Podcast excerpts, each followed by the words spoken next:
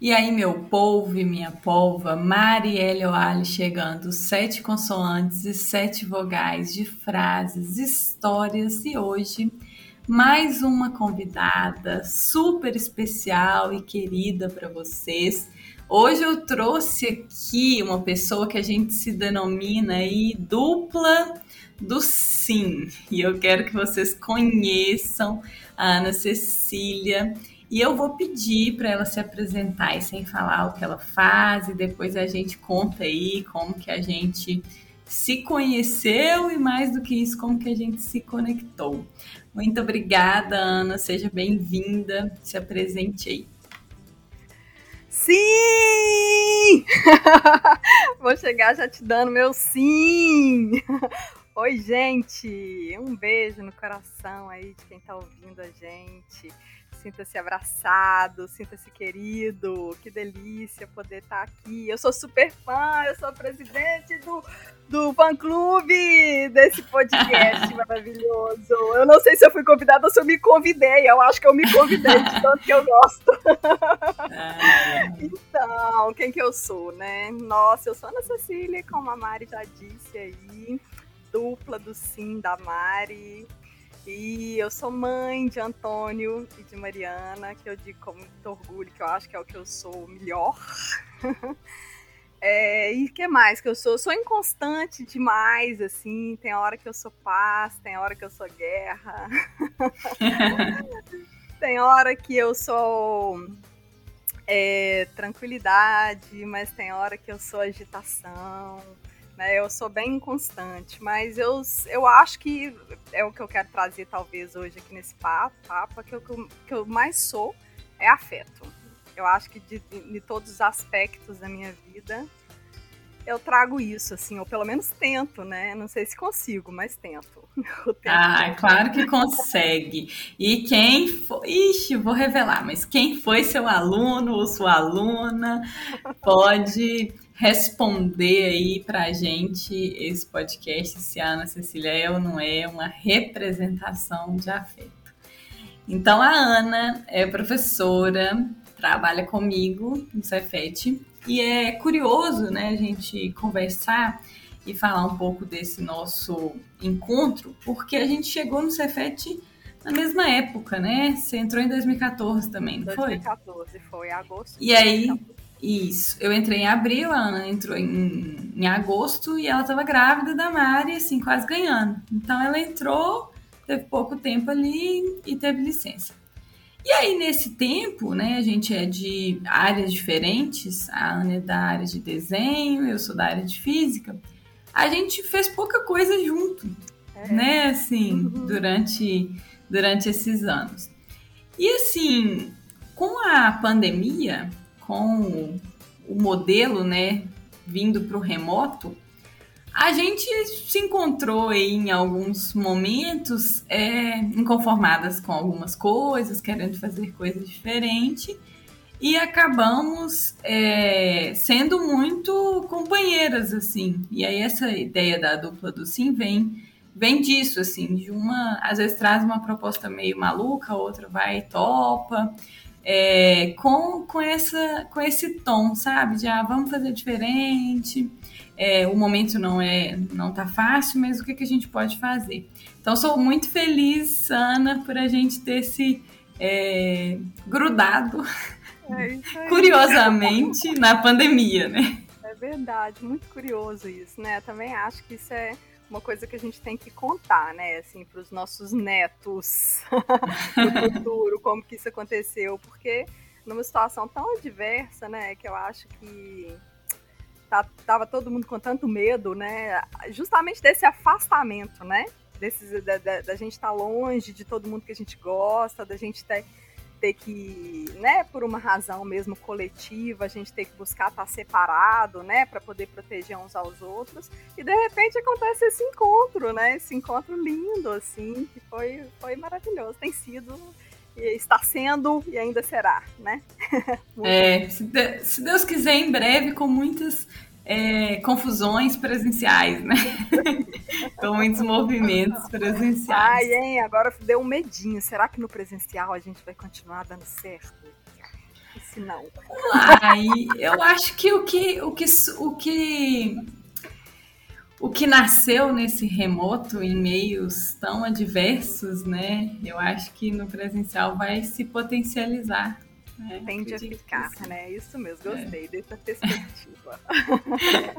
Ana, tô curiosa aí para saber sua frase. A Ana já falou que tem um monte de frase ali anotada, então é, se preparem que pode ser que apareça mais de uma, mas eu pedi ela para escolher uma. Qual que você trouxe Isso mesmo. Ah, e eu venho acompanhando esse podcast desde o início. Tem várias das frases que eu ouvi aí ao longo que eu chamaria de minha, assim, com muita tranquilidade, frases lindas que falam muito profundamente pro meu coração, assim. É, mas também eu leio muito, então de muitos dos livros que eu leio surgem várias frases assim que falam demais para mim, que, frases que eu gostaria de ter escrito, assim, que eu penso, nossa, queria ter escrito essa frase, que máximo, né, e tal. Mas também eu acho que tem muito dessa coisa da impermanência, de que cada momento a gente é uma, né? A Ana são várias, assim, né? Então em cada momento a gente é uma frase, né? Mas é, como você convidou enquanto a gente conversava aqui um pouquinho antes, né? Eu vou falar a Ana de agora, né? A Ana desse momento, o que, que eu depois eu, eu sou meio, eu sou assim, né, Mari? Mari sabe, eu sou meio CDF. Então, quando ela me convida, eu estudo, eu me preparo, eu anotei um tanto de coisa. eu tô cheia de coisa aqui para poder.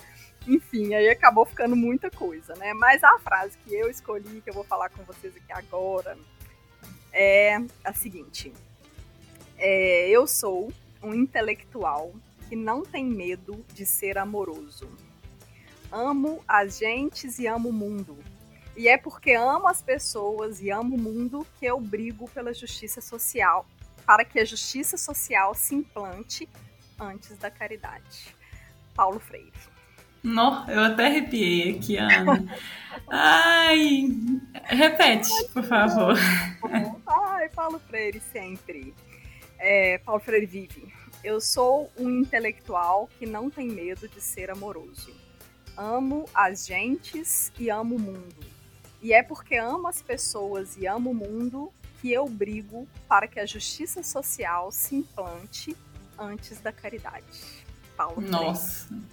Muito, muito legal, porque eu acho que essa frase fala muito de você, assim, é, é, e do que e do que você faz, sabe? E das coisas que te movem. Eu acho que é, que é muito legal. E isso de, de mostrar a humanidade por trás de qualquer intelectual, né? De qualquer professor.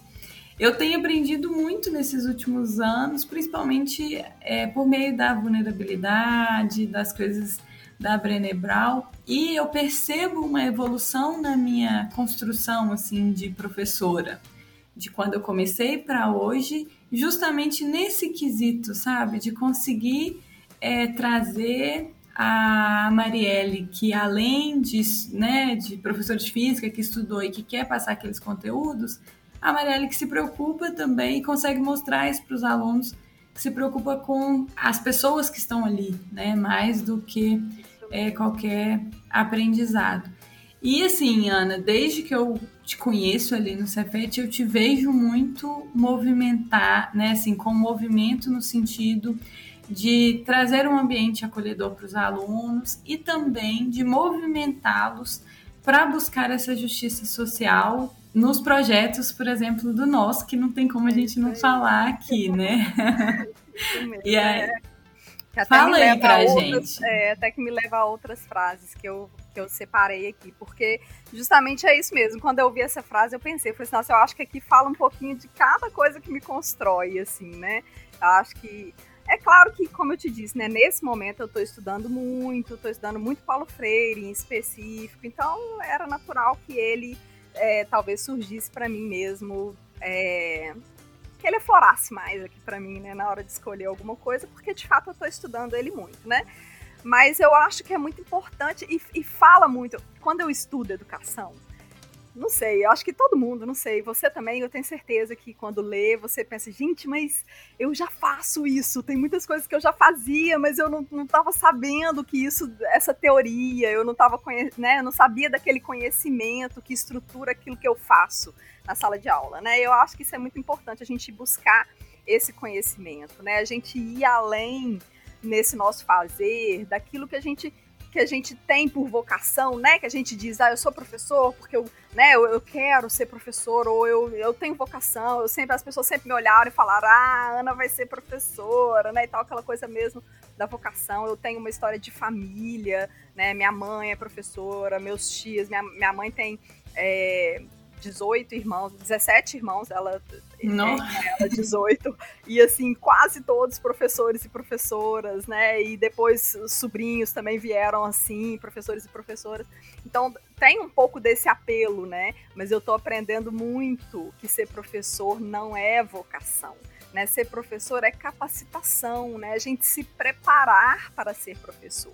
Né? E aí Paulo Freire ensina muito pra gente, né? Independente daquilo que você vai escolher como opção política, né? Mas é, em se falando de Paulo Freire, é impossível ser educador sem conhecê-lo, né? E como ele mesmo diz, é, que seja para contestá-lo, né, para dizer que de repente aquilo que ele está dizendo não é o que eu concordo, não é o que eu vou trazer para minha prática, né? Mas ele é um educador reconhecido internacionalmente, então professores precisam de conhecê-lo, né? E eu tô nesse movimento. E aí essa frase dele, eu acho que fala muito para mim porque é, eu acho que às vezes professores têm esse medo, né, Mari, assim, de parecer piegas, né, de parecer é, ai, eu, se eu ficar muito amoroso, eu não vou ser exigente, né? Uhum. Então, ah, o professor bom é o professor que é bravo, né? E aí Paulo Freire vem vem colocar pra gente a diferença disso, né? Que a amorosidade, ela tá inclusive em ser exigente, né? Em não permitir, que não ser permissivo, né? Não deixar que o aluno caminhe sem que ele tenha alcançado, ou que ele tenha criado o próprio conhecimento, né? Então a amorosidade está inclusive nisso, né? Então eu acho que é muito importante a gente compreender o que que é ser amoroso na fala de Paulo Freire, né? O que que é afeto na fala para a gente de repente desconstruir um pouco disso, né? De que eu sou intelectual, eu sou é, né? Eu tenho pós, eu tenho mestrado, eu tenho doutorado, né? E eu falo cientificamente e amorosamente também, né? Ele é porque não exclui, né? Uma coisa não exclui a outra. Uma coisa não exclui a outra, né? E aí a frase também traz um pouco disso, né? Como você disse, das opções que eu tenho feito na minha vida, né? Desde que eu me formei arquiteta, e até os dias de hoje que sou professora, atuando nessa área aí da expressão gráfica, é, que é de trabalhar com a, com a, arquitetura para todos, né? E é o que o nós faz, né? O nós traz aí essa questão da arquitetura para todos, né? Quem está nos ouvindo aí, se você não conhece o nós, né? Vou te dizer, o nós é o núcleo de orientação para a sustentabilidade. Segue a gente aí no Instagram, arroba nós.curvelo. A gente tem agora também arroba nosso.inimutaba, porque a gente também está na cidade de Inimutaba. E em breve, arroba nosso.cerro. Que Ai, tá que chique, gente! chique, né? É um projeto de extensão, né, Ana? Ah, aproveitando que a gente está no, no, no Nós, fala só, conta rapidamente o que, que é o, o Nós, como uhum. que integra né, os alunos dos cursos técnicos e da graduação com a comunidade, porque às vezes as pessoas que não conhecem o que é um programa, né, um projeto de extensão, vão poder conhecer um pouco mais a partir do nós. É isso mesmo, não, o nós, gente. Primeiro que ele surgiu de um movimento de afeto, porque quando o nós surgiu, é... vou mandar um beijinho para a Eva, minha linda, Eva Cardoso, querida, Gabriela Brandão, que vão me ouvir, porque eu vou mandar para elas, elas vão ter que ouvir, né? Não quero nem saber. Acho bom queridas Ana Paula Paz também, que me procuraram logo quando eu entrei no Cefet, comecei a dar aula e tal, elas fizeram um projeto arquitetônico comigo, e aí elas queriam muito fazer um projeto que trabalhasse com sustentabilidade, é, que fosse algo que elas pudessem fazer extra, né, as atividades de ensino dentro do Cefet.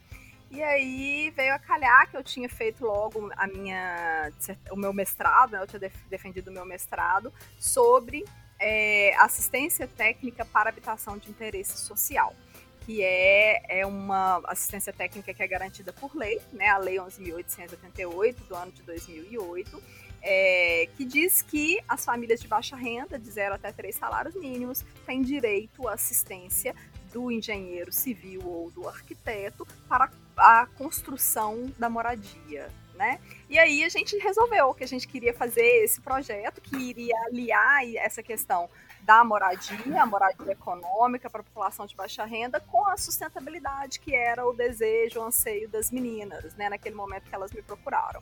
E aí a gente montou um grupo que foi um grupo muito gostoso, o grupo logo do início ali, que foi aquele grupo de afeto mesmo, os meninos que se gostavam e que queriam estar juntos e que acreditavam naquele no, no projeto, que ele podia mesmo de fato fazer uma modificação aqui na cidade de Curvelo, né, melhorando a qualidade das moradias, oferecendo esse serviço, né?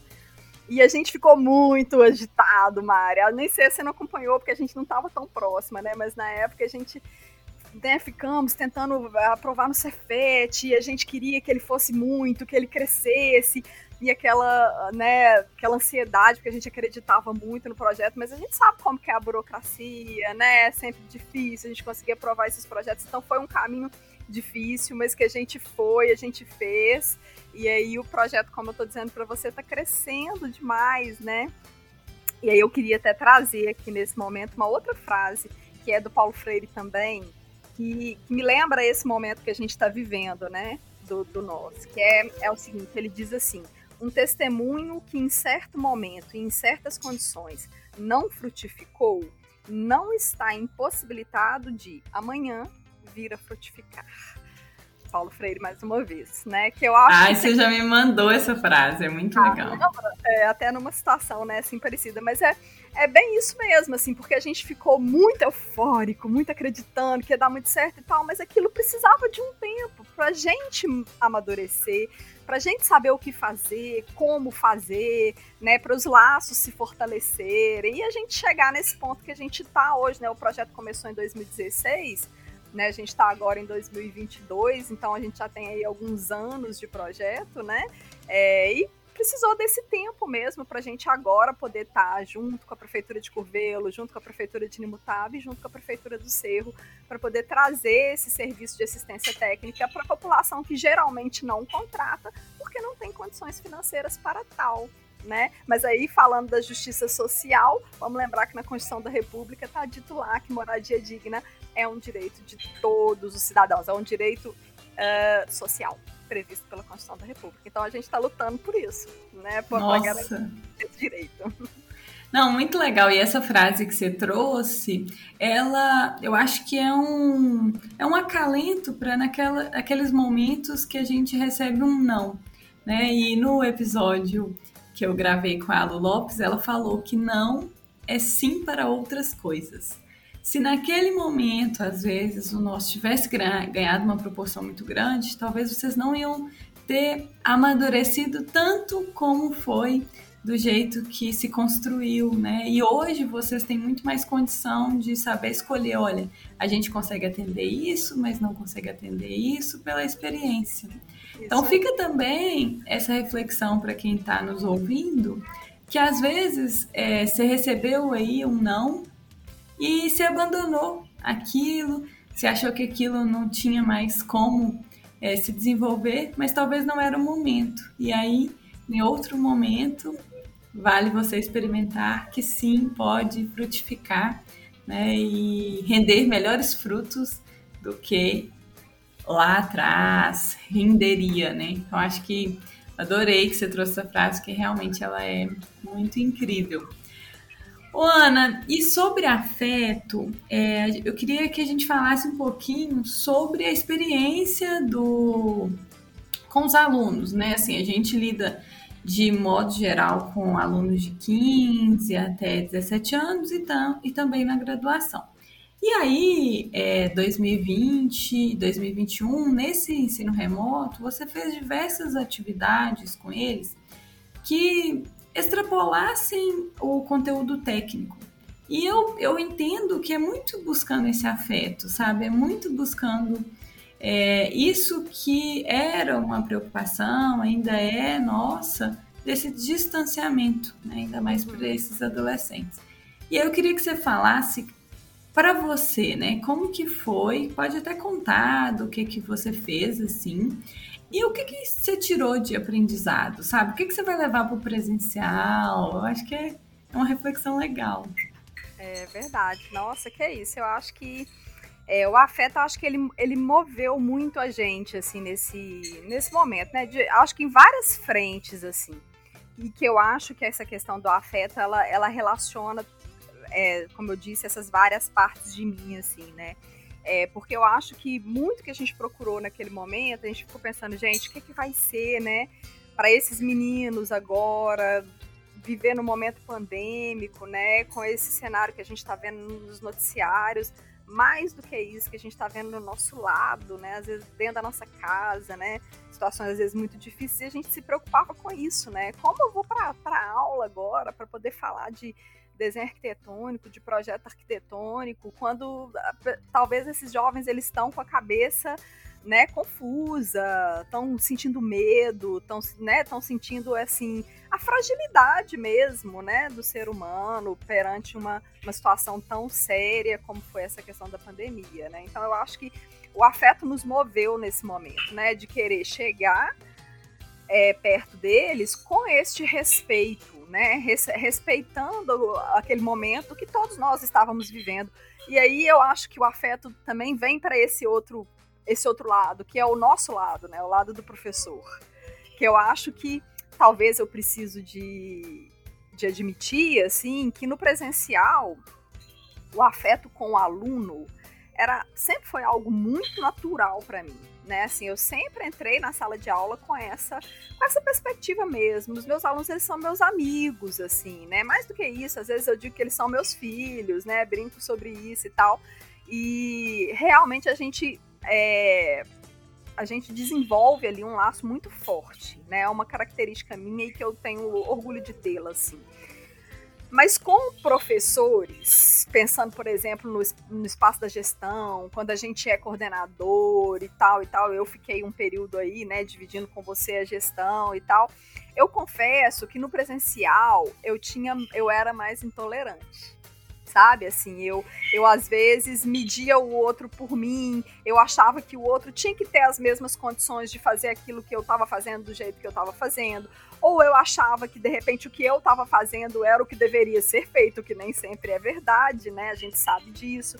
Eu acho que esse período me ensinou isso, sabe? Que dentro de cada pessoa ali, nos dois lados da telinha ali do ensino remoto, existia uma pessoa que só queria o quê, né? Uma pessoa que só queria ser feliz, assim, né? Que estava querendo naquele momento é, encontrar um pouquinho de tranquilidade, encontrar um, um pouquinho de afeto, um pouquinho de amor, né? Que fosse contra tudo aquilo que a gente estava vivendo.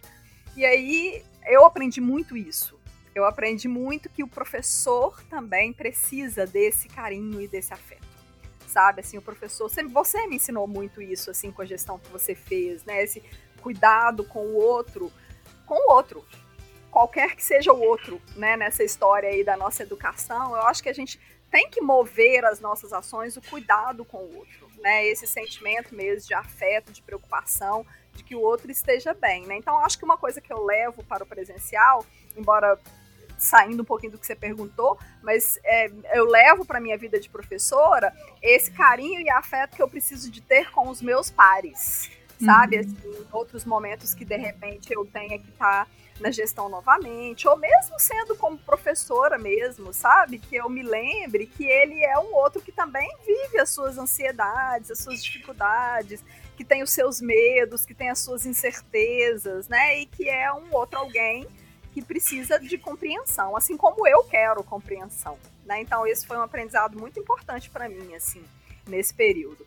É, e com relação aos alunos, eu acho que reforçou demais a minha crença assim, na capacidade impressionante desses jovens. Né, assim, eu me impressiono cada vez que eu vejo eles fazendo, fazendo um produto ali da minha disciplina, ou que eu vejo eles se relacionando, sabe, eles se apoiando, sabe, um ajudando o outro. Por exemplo, é uma situação que eu fiquei, achei muito bacana, eu fiquei muito impressionada. Uma, uma aluna da, da, do segundo ano de edificações, ela veio apresentar um trabalho, era um trabalho em grupo, E a equipe dela não, não, não, tinha feito, não tinha ajudado, enfim, ela, ela teve um problema de grupo, assim. Mas ela foi, sabe? Assim, ela falou. Ela, ela foi lá, entrou na aula, abriu a apresentação dela e falou: professor, eu vou fazer aqui na condição que eu tiver de fazer, embora eu esteja sozinha e tal. Então, assim, eu achei muito bravo da parte dela, assim, sabe? Ela de fato Sim. encarar aquilo ali, apesar da adversidade. E aí, mais do que isso, ela tentou compartilhar a, ali na, na, na, aula síncrona, né? A tela dela e a internet não, não rolou, sabe? Não rolou, ela não conseguiu compartilhar de jeito nenhum, a gente foi esperando. E aí, os meninos da sala começaram a dar, dar, dar é, força para ela, assim, né? é, dar uns love backs, que eu gosto de falar da pedagogia da cooperação, uhum. aí para ela, não, tá indo, tá legal, tá indo bem e tal. E depois, quando eles viram que ela que não dava mesmo, eles, professora, deixa ela apresentar na próxima aula e tal. Ela não precisou de pedir, porque eles se reuniram e pediram por ela. Ai, me emocionei.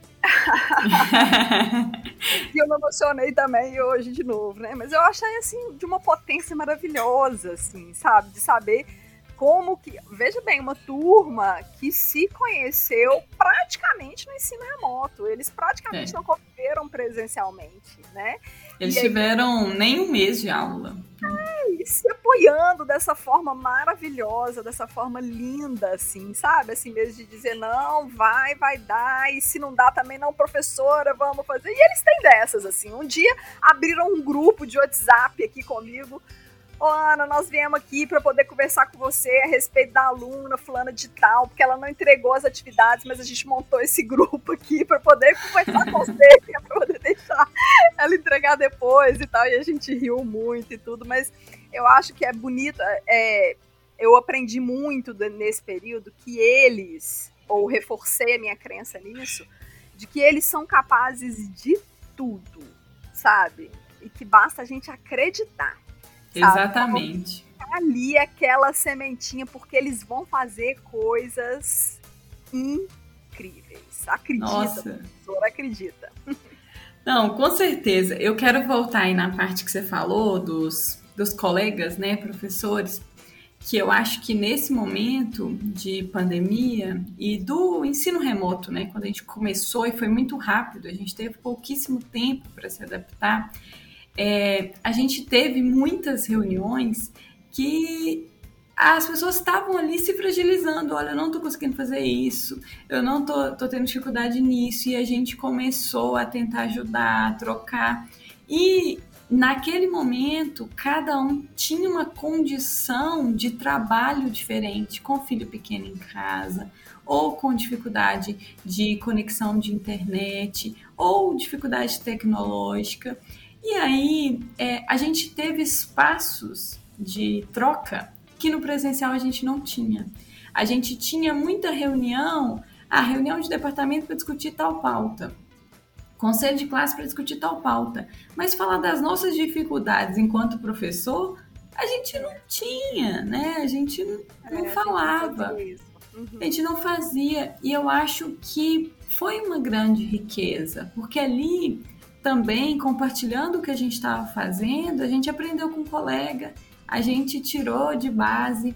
Além de tudo, eu percebo né, que dentro do Cefet a gente teve diversas formações, então em metodologias ativas, que foi excelente pela Adélia, e a gente teve ali a oportunidade de conhecer colegas de outros campi que compartilham com a gente dessa vontade e aprender, né? Eu não me esqueço do evento que você participou, inclusive, e que o professor falou do PDF.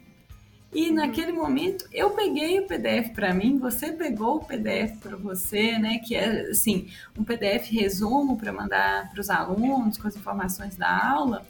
E talvez num momento presencial a gente nunca saberia dessa oportunidade, né? Dessa ferramenta.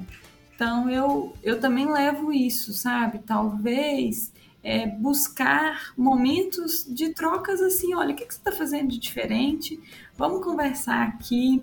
É, o que está difícil na sua disciplina? Porque às vezes alguém de fora consegue ajudar. Então eu acho que isso, isso foi, foi rico e talvez por essa esse ambiente que foi possível externalizar as nossas dificuldades é que você tem se aberto um pouco mais para é esse afeto, né? De compreender o outro, porque a gente ficou muito preocupado com o aluno, uhum. mas o aluno estava vendo a gente e a gente não estava vendo o aluno. Então, nós professores também estávamos com a dificuldade, com essa falta de afeto. Eu acho é. que a gente sofreu, eu arrisco dizer que a coisa mais difícil para o professor não foi gravar vídeo, não foi elaborar material, foi não ver os alunos, não ter aquele feedback instantâneo, aquela testa enrugando, aquela carinha, aquela cabeça balançando de que está entendendo.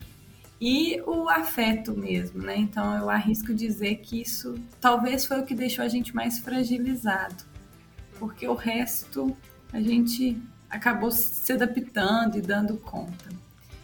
E em relação a isso que você trouxe dos alunos, eu já fiz algumas atividades assim com, eu lembro de uma paródia que eu fiz de física em 2015.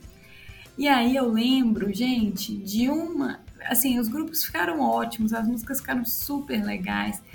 E eu lembro de uma que a menina tinha uma voz paloma tão linda, mas que a música assim ficou tão bonita e, e investigando um pouco mais hoje, né, dessas múltiplas habilidades que todos têm, eu fico com mais desejo ainda de explorar isso, de buscar metodologias de avaliação que é, incentivem esses é, esses, eu não sei se a gente fala talento, mas essas, esses interesses que não são exatamente da disciplina, mas que podem conversar ali e dar ao aluno a oportunidade dele fazer um trabalho excelente.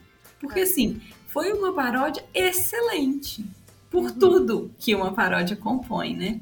Então eu acho que isso é uma coisa legal que os adolescentes e os jovens, né, que a gente lida na, na faculdade também, eles têm potenciais incríveis.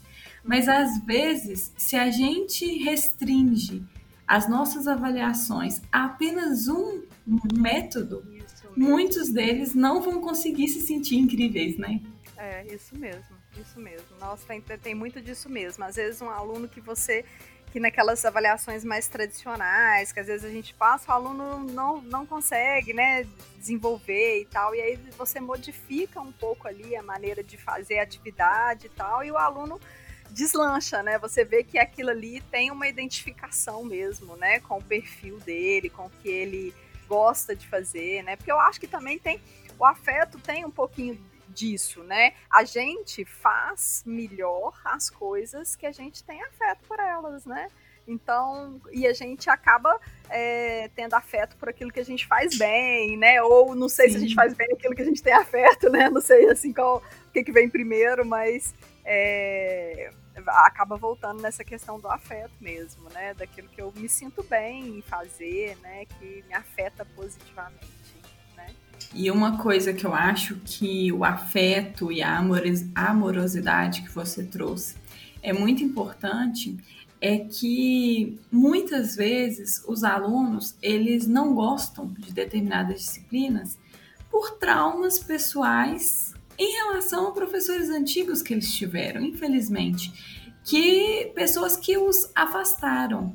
E esse trabalho da gente de mostrar para o aluno que ele é capaz de aprender qualquer coisa, quando ele passa pelo afeto e pela amorosidade, ele vem com mais força. Então, quando eu ouço algum ex-aluno falar comigo assim, não, eu não gostava de física, mas depois que eu tive aula com você eu gosto de física, eu penso que eu zerei a vida, né? Porque assim, eu consegui mudar a perspectiva daquele aluno sobre uma disciplina, porque eu consegui me conectar com ele. E a, eu não, não vou saber aqui, né, quem fala melhor disso, acho que o Paulo Freire fala um pouco disso também, que a conexão, ela é, é uma condição primária para o aprendizado. Que o aluno se conecte com o professor e ele vai se conectar quão mais o professor é, se parecer com ele no sentido assim de ter dificuldades também, de uhum. ser alguém é, que já passou por um processo de desenvolvimento. Então, quanto mais a gente enxerga o professor muito distante da gente, menos a gente sente que é capaz de aprender com ele, né? É verdade. Então, é. Uhum. fica mais difícil de entender, né? Eu acho. É, Paulo Freire traz uma, uma, uma, situação assim a respeito da, da maneira de escrever, sabe, cientificamente.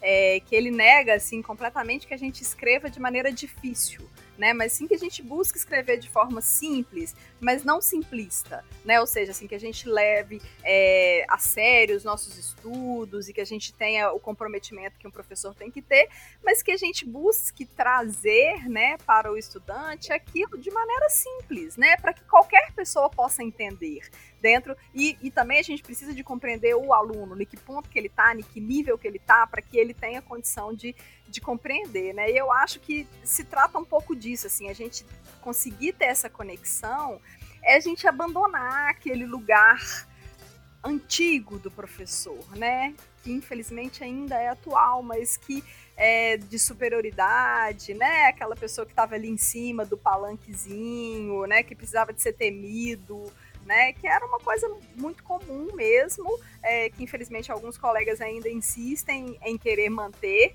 e a gente precisa de lembrar que é, é diferente essa. É, a gente ter essa postura de superioridade é diferente de ter autoridade em relação ao, ao aluno, né? Porque o nosso conhecimento, a nossa seriedade, o nosso afeto com o aluno faz com que a gente tenha autoridade sobre ele também, né? Porque ele nos respeita, ele nos admira, ele, ele se conecta com a gente justamente por essas nossas qualidades, né? E isso acaba deixando com que a gente de fato tenha para aquele aluno uma posição que ele vai respeitar, né? Porque eu acho que às vezes a gente tem muito medo disso, né? Assim, os jovens é, estão cada vez tinha. mais né, eles estão cada vez mais senhores de si, né? São, são jovens que vão pra rua, são jovens que lutam por, por aquilo que eles acreditam. E aí, esse, esse jovem vai para minha sala e ele fala com o amigo horizontalmente, não posso deixar, né? Eu preciso de manter sempre aquela distânciazinha, né? Mas, na verdade, o que vai manter é justamente esse sentimento que ele tem por você, de tanta né, é, conexão, de admiração, inclusive por você assumir as suas vulnerabilidades, por você assumir que você não sabe tudo, né? Assumir que você tem hora que você tem medo, que, a hora, que tem hora que você não sabe o que fazer, né? Isso faz com que o aluno te enxergue é, com esse respeito que eu acho que é o que a gente quer. Todo mundo quer, né? Só o professor não, né? O aluno quer é. ser respeitado e a gente quer ser Com certeza. Também, né? Eu acho que é muito disso, assim, essa questão é. da conexão que você está dizendo, né? Eu tô lembrando aqui, Ana, você falou de horizontalidade, o Rogério Pena, que é um colega nosso, que fala, né, ele fala de improviso em sala de aula, ele usou uma expressão, um ângulo zero entre professor e aluno, sabe? Que é, que é uma que é uma condição importante. E o Mauro Fantini, ele falou que o professor ele não sabe mais que o aluno, ele só sabe antes. E que levar o aluno para saber junto, né, saber ali construir um conhecimento é que vai trazer essa admiração, eu acredito. E é sem dúvida por meio do afeto, né, Ana?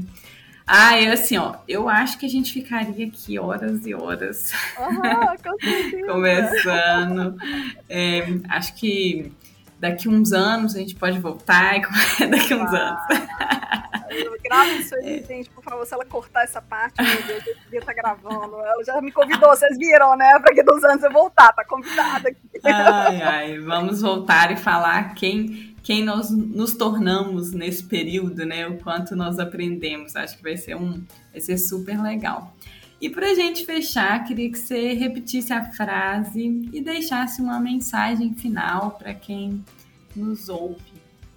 Legal. Ô, Mário, eu queria só é, falar só mais de duas pessoas aqui que eu, quando eu citei o nós, eu não falei, que eu sei que eles vão me matar se eu não falar, que é Luiz Pimenta, beijo, amor. Matheus Henrique, beijo para você também, que eles são do, da, primeira turma, e eu citei a Eva, né? Pode falar, Ana, você tá, né? você tá na Globo, tem que mandar um abraço mesmo. Mandar um abraço aí, gente, vocês aí que estão ouvindo, pessoal do segundo Edi, pessoal do terceiro Edi, beijo! Ai, meu Deus, eu tô muito emocionada que eu tô aqui nesse podcast maravilhoso. É.